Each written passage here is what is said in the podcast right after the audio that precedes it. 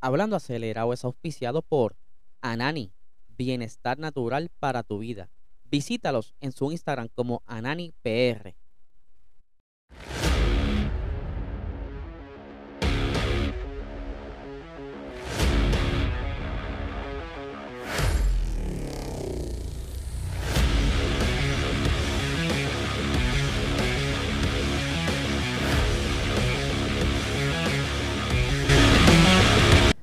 Saludos amigos fiebre, bienvenidos a todos a otra edición más de Hablando Acelerado. Les habla Eliezer. Hoy ya es martes, estamos casi ready para este próximo fin de semana de carrera en Mónaco. Back to back tenemos dos carreras. Acabo de llegar de grabar el episodio de Box que saldrá este miércoles a las 8 y media por este canal de YouTube. Así que tienen que verlo porque tenemos visita. Eh, la pasamos súper, súper bien. Un Box Talk intenso analizando la carrera bastante al detalle del Gran Premio de España de la Fórmula 1, donde lo que no esperábamos que iba a pasar, como bien les dije el día de ayer, eh, fue una carrera totalmente entretenida y allí obviamente intercambiamos opiniones y varios debates súper interesantes, así que no se lo pueden perder. Saben que contamos con Anani, Bienestar Natural eh, para tu vida. Esto es el nuevo eh, auspiciador que tenemos que comienza esta semana. Eh, si quieres saber más sobre los productos que trabaja Anani, que es cannabis medicinal, puedes entrar a través de ananifarma.com o visitar su Instagram como AnaniPR. Ahí va a estar siempre al día. Síguelo para que vean todo lo que ellos están trabajando. Y próximamente me voy a dar una visita por allá por sus instalaciones para ver cómo la línea de producción y todas esas cositas, ¿verdad? Para que ustedes conozcan también más a fondo de los productos y cómo se manufactura y a la calidad que se hacen estos productos. Pero nada, vamos a arrancar con el episodio de hoy. Ustedes saben muy bien que durante eh, este fin de semana pues ocurrieron varias situaciones eh, en esas primeras vueltas. Eh, tuvimos ahí un toquecito entre Russell y Checo Pérez, pero no pasó nada grave. Pero también tuvimos por ahí eh, ese pequeño toque de Kevin Magnussen y Lewis Hamilton, donde Kevin Magnussen estuvo insinuando durante la carrera que Lewis Hamilton lo hizo a propósito. Eh, obviamente, luego de ver varias repeticiones, eh, los Marshalls de la carrera dijeron, mira, mano, esto fue un incidente, ¿sabes? No, no se ve ninguna intención de como golpear el, monoplaza de Kevin Magnussen y obviamente esto se confirmó con la telemetría, ¿sabes? No se ve que abruptamente jala hacia la izquierda para golpearlo, simplemente es una curva donde tiende a echar, ¿verdad? Una curva rápida y te tiende como a sacar hacia afuera según el momento donde el carro va corriendo la curva. Pero que luego de la carrera a Kevin Magnussen lo entrevistan y le dice, mira mano, este, ahí estuviste diciendo ahí que eh, Luis Hamilton te tiró el carro, mano, ¿qué, ¿qué, pasó ahí? Porque tú dices eso y él dice, mira mano, eso yo lo dije como que bajo coraje y pues obviamente tengo que ver las repeticiones a ver qué tal, qué pasó y así fue, luego él vio las repeticiones y pues estuvo más tranquilo, más claro de lo que ocurrió y estaba. Se supo.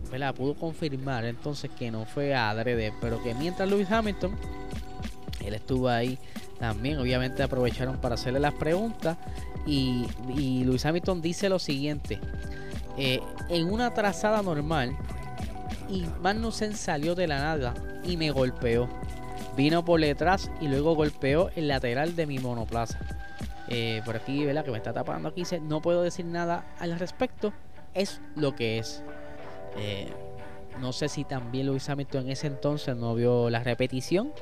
O también, como acostumbran salir los pilotos de las carreras, como que bajo ese nivel de estrés que luego poco a poco, mientras se van calmando y bajando esa adrenalina, pues dice, mira, mano, este, yo creo que lo que me expresé como que no fue lo correcto y muchas veces piden disculpas o lo aclaran, ¿verdad? Para quedar bien ante los medios y ante la fanaticada. Pero por lo menos Kevin Magnussen aceptó de que lo que dijo fue bajo coraje y que nada, está oculto, todo tranquilo, ¿sabes? Se vio que no, no hubo ninguna intención de hacerle daño a Kevin Magnussen.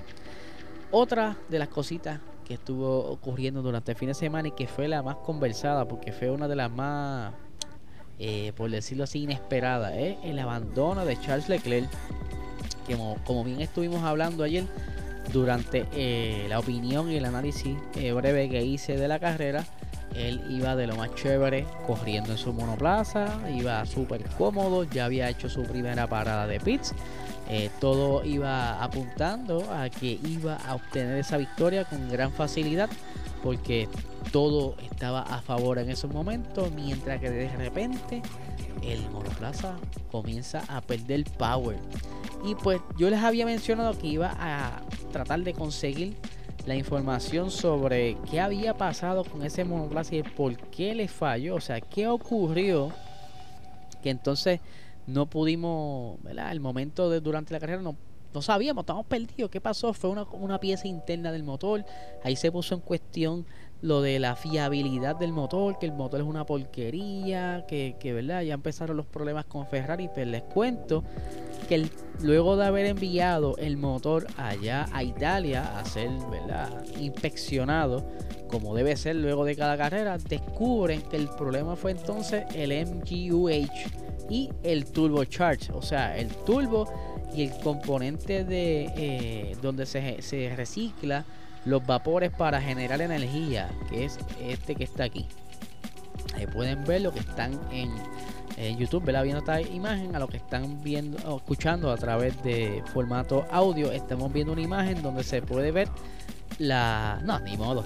Donde está entonces el turbo, el wastegate y el MGUH que van interconectados porque uno depende del otro. El, turbo, es lo, que, lo que sobra, pues lo recoge el MUH y genera energía. Esto obviamente hemos hablado en otras ocasiones que se piensa eliminar para la próxima ronda o generación de motores porque en realidad el MUH lo que ha hecho es traer dolor de cabeza desde que lo implementaron en la nueva era híbrida. Eso ha sido dolores y dolores y dolores de cabeza, tras que también un sistema bastante costoso y complejo.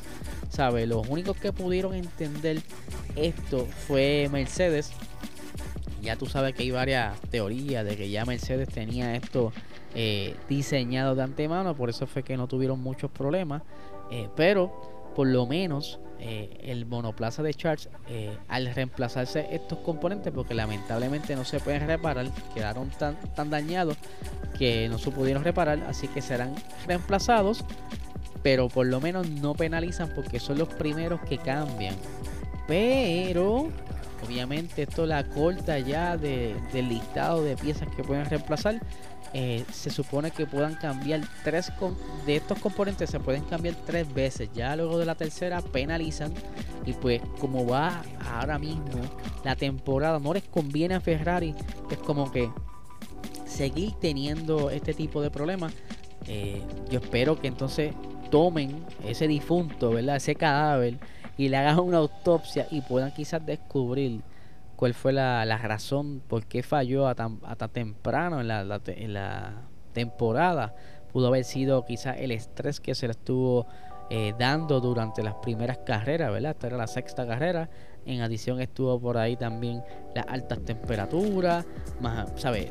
Todo eso se combina y ellos tienen que reaccionar a esto y por, por lo menos generar eh, algún correctivo dentro del sistema de cuando lo fabriquen para que por lo menos el próximo les dure más o si no es el próximo el siguiente el tercero que instalen que es el más que les conviene que dure más para no tener que penalizar ahí tienen que trabajar arduamente en el departamento de ingeniería de desarrollo del equipo Ferrari para prevenir todas estas cositas y pues, alargar el tiempo de vida todos estos componentes que son tan importantes para el equipo Ferrari.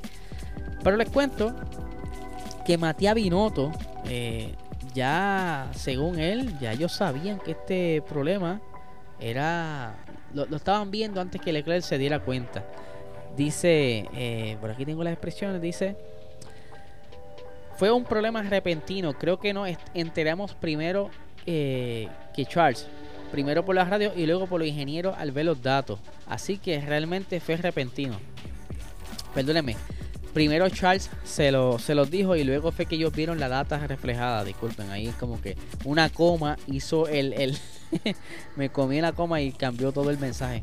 Eh, Charles fue quien entonces primero le indica sobre el problema y luego entonces es que reaccionan los ingenieros y ven toda la data representada en las diferentes computadoras, porque estos monoplazas, para el que no sepa, están toda la carrera conectado con el rafagazo de sensores que tienen estos carros para ir monitoreando y también colectando data para propósitos de desarrollo y mejoras.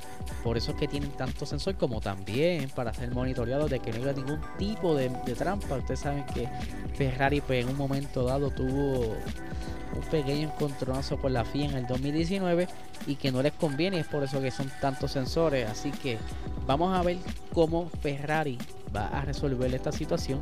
Tienen que trabajar arduamente en la fábrica para poder que los siguientes tengan una mayor vida y evitar a toda costa el, el por lo menos penalizar y si penalizan sea en un momento dado en que ya tengan estén cómodos en la temporada que no presente ningún peligro en cuanto a puntuación, ¿verdad? Que quizás sea un, en un circuito estratégico donde puedan recuperarse y mantenerse dentro del liderato o si quieren asegurar la segunda posición, lo que ellos quieran hacer. Así que vamos a ver qué hace Ferrari. Otra de las cositas que estuvieron ocurriendo durante este fin de semana fue el problema de Max Verstappen con el DRS. Y aquí, ¿verdad? Eh, tenemos la información cuáles fueron los, posibles problemas y cuáles fueron las piezas que estuvieron eh, cambiando al, al sistema de alerón de, Max Verstappen que pudiera ser entonces eh, un, como una pieza o una pista de los problemas porque todavía no lo tienen muy claro el por qué estaban ocurriendo. Pues, les cuento, durante el fin de semana eh, Red Bull estuvo trabajando en el flap superior de ese real wing, de ese alerón trasero, como pueden ver a los que están aquí en YouTube. Para los que están en formato audio les, describo, tenemos, estamos viendo una fotografía donde se ve el real wing de el monoplaza y justamente en la zona donde se encuentra el actuador o pistón que activa, ¿verdad? Que hace que ese flap se mueva. Ahí tuvieron que reforzarlo con varios paños de eh, carbon fiber porque según reportan estaba craqueado. Todavía no saben si fue por el, estrés que le ocasionaron durante las prácticas.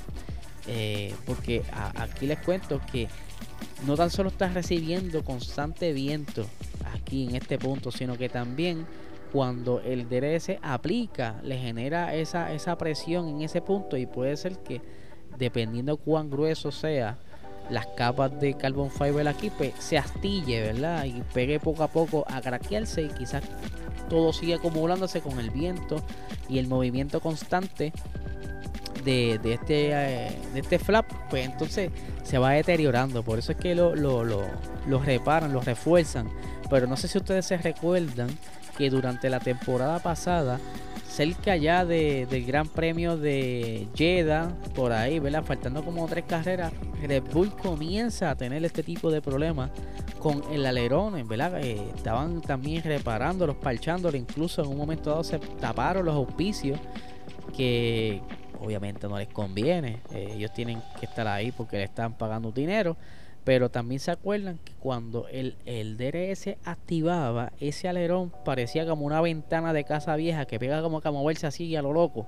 Porque tenía problemas con los golnes en los extremos del alerón que poco a poco fueron corrigiendo estos problemas, pero por alguna razón están como que dentro de la misma pesadilla y como que le da esa incertidumbre, como que, mano, en la próxima carrera estaremos con los mismos problemas. Hello, este, hay que hacer algo.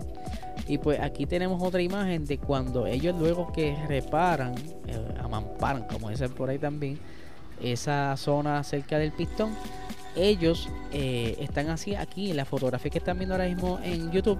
A los que estén en audio les digo, están realizando la prueba con el instrumento de, ver si el espacio entre la apertura es el indicador. ¿Se acuerdan del bochinche que hubo en el Gran Premio de Brasil cuando por una rotura o desgaste en el golne de, del alerón de Lewis Hamilton, cuando les realizaron esta prueba, como están viendo aquí, por el oficial de la FIA o cualquier representante que hayan escogido entre el equipo, pues tuvieron entonces esa, esa prueba y pues aquí lo están realizando para verificar que luego que ellos tocaron ese alerón no se ve afectada esa, esa apertura. Eh, otra de las cositas, ¿verdad? Que estuvieron trabajando durante el fin de semana es que el estuvieron cambiando unas piezas. Aquí pueden ver el statement de, de la FIA como tal, donde muestran las piezas que se le cambiaron. Y aquí las tenemos y se las voy a leer para que los que me están escuchando. Dice aquí que el carro número uno se le cambió el rear crash structure, structure cover. O sea, esa es la parte donde está cerca de, de cerca del, alerón, ¿verdad? En una de las zonas del alerón. Otro fue eh, el, el DRS, los pivot pins donde está el Gorne, eso lleva unos pines y fueron reemplazados por unos nuevos por el problema que estuvieron teniendo durante la quali. Eh, luego de eso le estuvieron cambiando el, el plan section, o sea, la, la, zona plana y el actuador o, el pistón que hace que se mueva este, este flap. ¿Qué sucede? Obviamente puede ser que estén teniendo problemas porque por buscando eh, bajar el peso de este monoplaza, que fue un monoplaza bastante eh, con muchos problemas para conseguir ese peso adecuado, pues ellos lo más probable eh, tuvieron entonces que recurrir a ciertas piezas como que más económicas o de menor material para entonces seguir llegando a, esa, ese peso adecuado y pues no es, la, no es lo único que estuvieron cambiando piezas, también estuvieron cambiando piezas los del equipo de eh, Haas.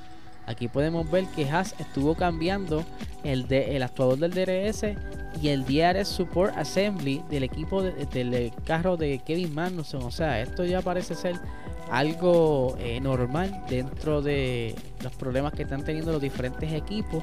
Recuerden que esto es un nuevo eh, formato aerodinámico que están poco a poco entendiendo, aunque un alerón sigue siendo un alerón eh, pero pues eh, están ahí como que batallando con eso. Así que vamos a ver qué logran hacer los diferentes equipos para resolver con esta situación.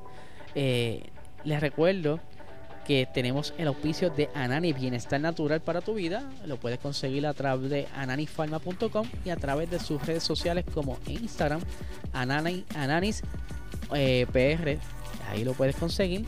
Todos sus productos y todas las cositas que están trabajando lo podrás ver a través de su website y su Instagram. Así que nada, gente. Este es el episodio de hoy. Recuerden que este miércoles tendremos Box Talk con el análisis de la carrera. Y estén pendientes también a Fórmula 1 101 que sale durante el día de hoy si no si todo sale bien, sino mañana, ¿verdad? Todo depende de, que no ocurra un atraso ahí, porque últimamente hemos tenido problemas eh, cuando se postea, que por alguna razón como que se queda en el aire y no lo suelta la plataforma, así que vamos a ver que todo corra bien para que estén ahí otra clasecita más como Ariceli y sigan aprendiendo de la Fórmula 1. Así que nada gente, ahora sí los dejo, que tengan un excelente día.